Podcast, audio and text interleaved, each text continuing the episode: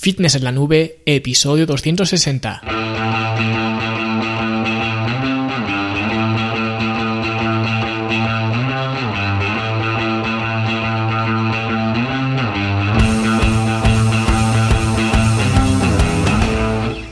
Bienvenidos a todos un viernes más aquí a vuestro podcast a Fitness en la Nube donde hablamos de fitness, de nutrición, de entrenamiento y donde cada viernes, cada semana os traigo las técnicas, consejos, estrategias, trucos y como lo queráis llamar para que construyáis un mejor físico y tengáis un estilo de vida más activo y más saludable. Hoy vamos a hablar de los pesos en el gimnasio y de cada cuánto tiempo deberíamos esperar subir de peso en los ejercicios, así que si quieres aprender a manejar las cargas del entrenamiento en este podcast pues aprenderás a hacerlo o al menos daré mi opinión de cómo hacerlo. Pero antes hablamos de la Academia de Fitness en la Nube, la academia para verte mejor, sentirte mejor y rendir mejor, donde encontrarás eh, cursos, talleres, entrenamientos y todas las herramientas necesarias para mejorar tu físico y tu estilo de vida. Esta semana estamos con el curso de nutrición aplicada y hemos visto las opciones de snack. Hemos visto cuatro opciones que, bueno, en realidad pueden ser algunas más si se combinan entre ellas, pero os he mostrado cómo se pueden hacer pues snacks muy simples, fáciles y encima también para veganos, así que echadle un vistazo porque si queréis saber qué comer entre horas y por cierto en la clase también os digo qué es esto de comer entre horas y cómo hacerlo bien, no como mucha gente lo entiende, pues eso, echadle un vistazo a la clase y los que no estéis inscritos aún, pues ya lo sabéis, fitnesslanube.com y desde ahí podéis empezar. Bien, pues vamos al tema de hoy que hoy quiero ser eh, rápido porque en realidad el tema es bastante simple, aunque como todo se puede complicar todo lo que queramos, pero es algo que creo que vais a entender de forma muy rápida o al menos intentaré explicarlo de forma que se entienda y además pues tengo que salir ahora, así que no tengo mucho tiempo para grabar, así que espero que sea rápido. Pero en cualquier caso, ¿cada cuánto tiempo tenemos que subir eh, de peso, de carga en el gimnasio? Y esta es una pregunta que mucha gente se hace porque realmente existen como dos tipos de personas. La persona que el primer día empezó a hacer un ejercicio con X kilos, vamos a decir 5 kilos, y a partir de ese día, cada vez que va a hacer ese ejercicio, va buscando sus mancuernas de 5 kilos, porque ya asocia 5 kilos con ese ejercicio. Y eso en los gimnasios lo he visto mil veces o mil millones de veces, sobre todo de hombres ya quizás más mayores, de 40, 50 años, y bueno, en mujeres casi en la mayoría, por no decir todas. Y digo hombres entre 40 y 50 años y en adelante, porque los más jóvenes, a menudo tenemos más ego y nos encuadramos justo en el otro espectro de la ecuación. Si unos no mueven el peso que levantan nunca, los hombres, especialmente más jóvenes, de 20, 30 años, incluso 10 y muchos años, ¿no? Cuando se apuntan al gimnasio, 17, 18 años y ya digo 20, 30 años, pues están continuamente obsesionados con levantar más y más peso. Le ocurre lo contrario a los primeros, ¿no? Los primeros no mueven el peso y los segundos, ¿no?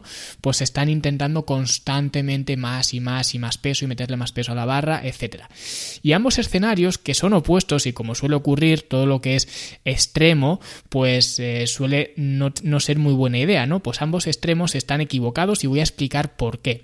Para empezar, cuando una persona, digamos, sedentaria se apunta al gimnasio por primera vez, es muy normal y de hecho es lo deseable y es lo que, lo que va a ocurrir, que las cargas de los ejercicios van a subir. Y esto va a ocurrir casi sin darte cuenta, casi sin buscarlo de forma activa. Por eso, esa gente que lleva un mes en el gimnasio y durante todo ese mes está levantando exactamente la misma carga para hacer las mismas repeticiones, está un poco perdiendo el tiempo porque la primera reacción que tiene el cuerpo cuando empieza a levantar pesas y cuando empieza realmente a hacer cualquier cosa, cualquier destreza física, por así decirlo, pues lo que tiene es una mejora neuromuscular. Y esto significa que el cuerpo va a preferir aprender a usar la masa muscular que ya tiene de forma más eficiente antes de crear masa muscular nueva. Básicamente es algo práctico para el cuerpo. Es como si tú necesitas una lámpara nueva y tienes una lámpara en el trastero, pues antes de ir a comprarte una lámpara nueva a la tienda, al IKEA de turno, pues vas al trastero y coges la que ya tienes.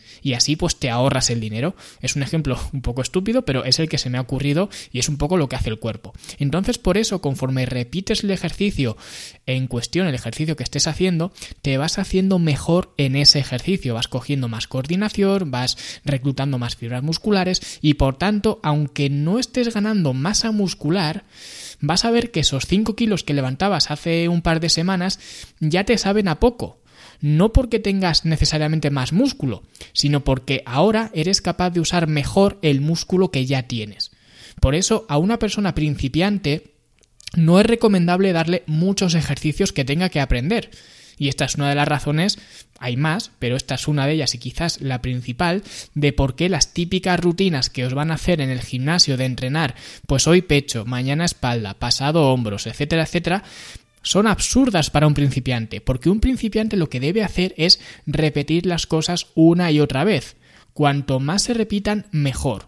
Por eso a la gente novata, en el programa de coaching, por ejemplo, les doy un único entrenamiento. Y ese mismo entrenamiento lo repiten siempre que van a entrenar. Ni siquiera son dos o tres, es uno, es solamente ese. Y de hecho en mi libro En Forma en Casa, el programa En Forma en Casa Cero, que, incluye el libro, empieza así el mismo entrenamiento, luego ya va variando, pero en principio es el mismo entrenamiento siempre. Y esto es algo que tampoco me lo he inventado yo, ya lo hacía Vin Gironda hace pues como 50 años o por ahí, ¿no? De hecho, él lo llevaba más al extremo porque él ponía un único entrenamiento y hacía que el principiante, o bueno, que la persona, ¿no? Que en este caso pues era principiante, lo repitiera cada día ni siquiera días alternos ni nada de esto, no, no.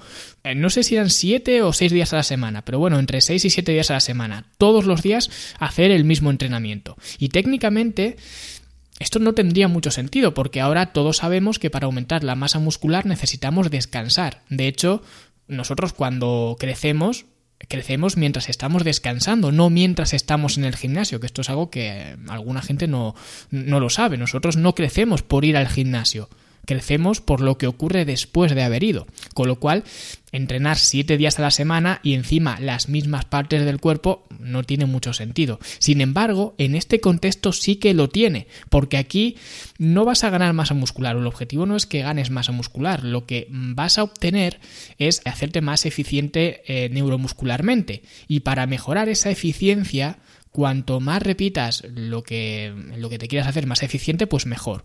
Por eso, un principiante va a levantar más peso de forma prácticamente inmediata.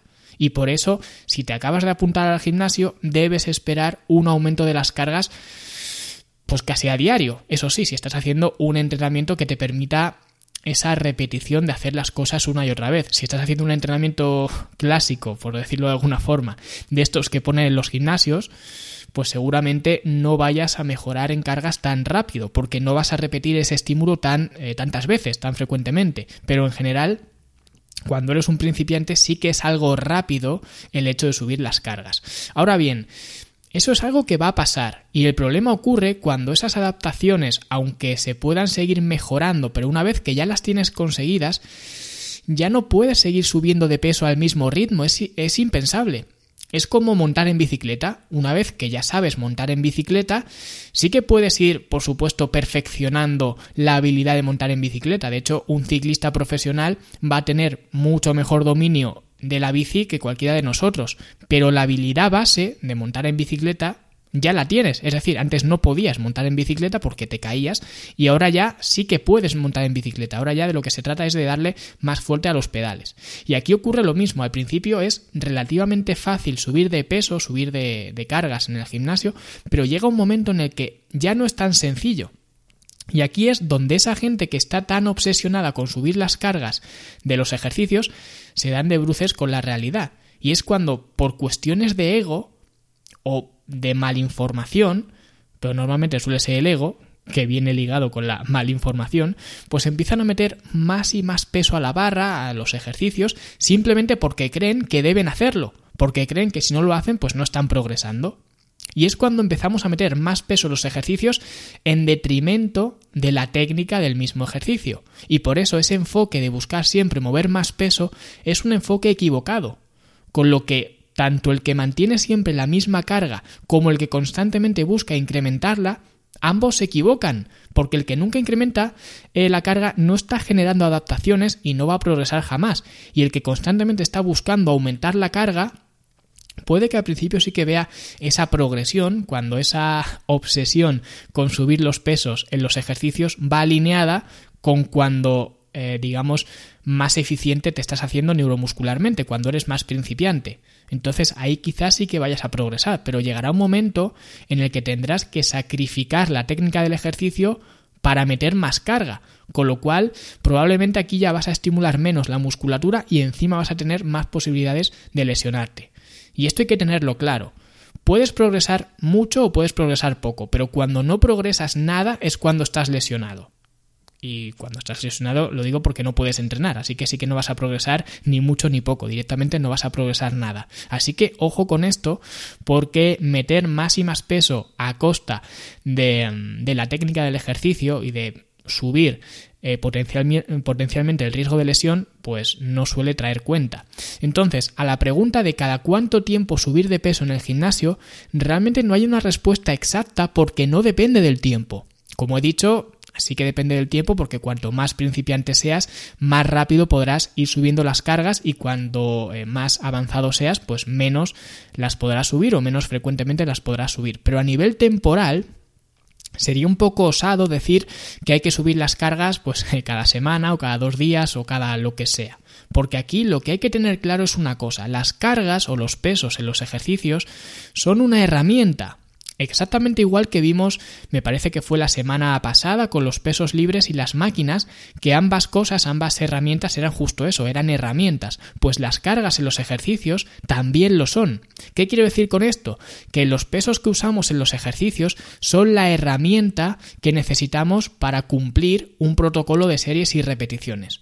Para explicarlo, eh, voy a utilizar pues una serie que esté dispuesta en rangos de repeticiones, que es una de las formas que a mí en lo personal más me gusta gusta establecer las series y repeticiones. Y digamos que tienes que hacer un ejercicio entre 10 y 20 repeticiones. Ese es el marco de referencia para seleccionar la carga, lo que significa que la carga que vayas a usar depende en última instancia de las repeticiones que vayas a hacer. A más repeticiones, pues menos carga. Y a menos repeticiones, más carga. Esto es algo obvio. Entonces, si yo cojo una carga sea la que sea, voy a decir 10 kilos, por ejemplo, si cojo 10 kilos, me pongo a hacer repeticiones y llego a 20 repeticiones, y aquí es donde viene el primer error, y creo que el error principal de la gente, que es que lo hace justo al revés, lo que hace la gente es utilizar una carga para llegar al número de repeticiones, cuando lo que realmente hay que hacer es utilizar el rango de repeticiones para seleccionar una carga. Y me explico. Lo que haría la mayoría de la gente en ese mm, escenario es coger una carga, esos 10 kilos que hemos comentado, y contar hasta 20, que es el límite superior del rango. Hemos dicho entre 10 y 20 repeticiones, pues cuando llego a 20 me paro. Pero esto es un error, porque el cuerpo no entiende de números. Lo he dicho mil veces. El cuerpo no entiende de números, entiende de estímulos, por lo que lo que debes hacer es hacer todas las repeticiones que puedas. Y esto hace una semana o dos semanas, hace pocos lo explicaba a un cliente que yo cuando trabajaba de forma eh, presencial a menudo al cliente que, al que le estuviera entrenando, simplemente le ponía una carga en el ejercicio, no le decía las repeticiones que tenía que hacer, le ponía una carga y le decía, pues oye, ponte a hacer el ejercicio. Y estaba yo ahí delante, obviamente. Y siempre me hacía la misma pregunta, me decían, ¿y cuántas repeticiones hago? Y yo siempre les daba la misma respuesta, todas, todas las repeticiones, todas las que puedas. Aunque realmente la respuesta más detallada o específica sería hacer todas las repeticiones que puedas hasta llegar al fallo técnico, ¿vale? Es decir, hasta que veas que la siguiente repetición ya no podrías hacerla con una buena técnica. Eso es hacer una serie, y es lo que deberíamos hacer todos. La serie acaba cuando ya no puedo hacer más repeticiones con buena técnica, no cuando llegue a un número. Ahora bien, es lo que he dicho antes, los pesos en el gimnasio son herramientas que tenemos que utilizar para que se adecúen a las repeticiones que debemos hacer. ¿Qué quiero decir con esto? Que si yo cojo una carga de 10 kilos, como he dicho antes, y hago todas las repeticiones que puedo con 10 kilos, y resulta que he sacado 30 repeticiones, esto es información.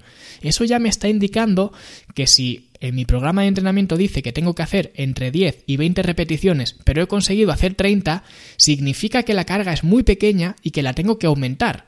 Y a lo mejor, pues ahora cojo en lugar de 10 kilos, voy a coger 12 kilos, por ejemplo, porque tengo que aumentar la carga, así que cojo 12 kilos y hago otra serie y saco 25 repeticiones. Pues como debería haber hecho como mucho 20 repeticiones y he sacado 25, eso significa que la carga es muy pequeña y tengo que aumentarla más. Así que a lo mejor cojo ahora pues 15 kilos y ahora saco, voy a decir, 18 repeticiones. Y como 18 sí que está entre 10 y 20, que se supone que son las repeticiones que tengo que hacer, esa es una buena carga. y la próxima vez que vaya a hacer ese ejercicio, ya sé que una carga más o menos de 15 kilos es lo que me hace falta para estar entre 10 y 20 repeticiones. Y con el tiempo, como yo Em, siempre en cada serie voy a intentar sacar las máximas repeticiones que pueda, con esos 15 kilos llegará un momento en el que haga más de 20 repeticiones. Y cuando haga más de 20 repeticiones ya sabré que de nuevo ese peso ya no me sirve porque ya no me permite estar entre 10 y 20 porque me paso de ese, de ese rango. Así que tendré que volver a aumentar la carga de nuevo. Es decir, la carga la manejo en función de la estructura de repeticiones que tenga. Por eso a mí me gusta usar mucho los rangos de repeticiones, para tener un límite superior y también un límite inferior. Porque imaginemos el mismo escenario que con esos 10 kilos, ahora hago todas las repeticiones que puedo, pero todas las que he podido hacer son 8 repeticiones. Y como estoy por debajo de 10, que es el límite inferior, eso significa que la carga es muy pesada y que tengo que levantar menos peso para poder estar en ese rango de 10 a 20 repeticiones. Por eso mi intención debe ser siempre hacer todas las repeticiones que pueda y usar las repeticiones que dice mi programa de entrenamiento sea en un rango de repeticiones o sea como sea, a mí me gusta eh, usar rangos de repeticiones, aunque no siempre los uso, pero lo más fácil para entender esto es eh, utilizar este esquema de rangos de repeticiones. Pues utilizar esas repeticiones que dice el programa como marco que me permita seleccionar una carga. Y cada vez que vea que me paso de ese marco, o que no llego a ese marco, pues sabré que tengo que modificar la carga de la misma forma, como he dicho, si me paso, pues tendré que aumentar la carga y si no llego, pues tendré que, bajar la, la carga. ¿Vale? Por eso, entre otras cosas, la carga de los ejercicios es indiferente. Y cuando digo que es indiferente, no me refiero a que no importe, sí que importa, porque al final la carga es el mecanismo que nos permite aplicar tensión. Cuando digo que es indiferente me refiero a que el número es indiferente. A mí me da igual que las mancuernas vayan numeradas y que sean pues mancuernas de 5 kilos, de 7 kilos y medio, de 10 kilos, de 12 eh, kilos y medio, ¿no? Que normalmente los mancuerneros van de 2 kilos y medio en 2 kilos y medio o que esas mismas mancuernas, en lugar de estar numeradas, vayan en letras y sean las mancuernas A, las mancuernas B, las mancuernas C, las mancuernas D, me da igual. Me da igual la cantidad de peso que levanto. Lo único que me importa es saber si necesito más o menos carga.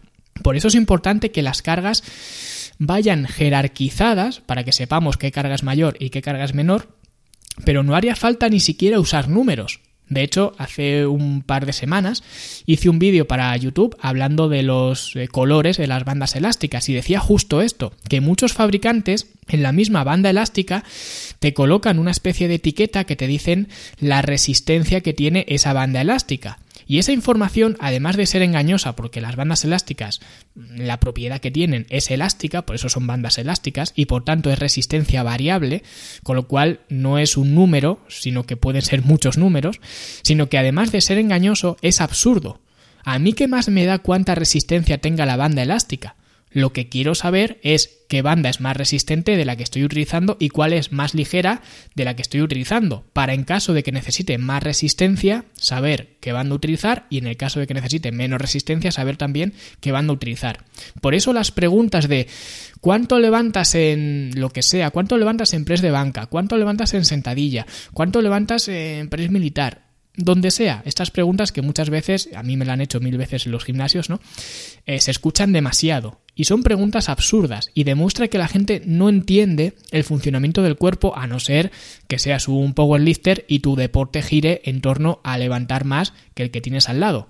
Pero si no lo es, las respuestas a todas estas preguntas debería ser lo que necesito. ¿Cuánto levantas en sentadilla? Pues lo que necesito levantar para llegar a las repeticiones que tengo que hacer. Ya está, y me da igual que la carga se identifique con números, con letras, con colores como en las bandas elásticas o con eh, nombres de ciudades como en la casa de papel.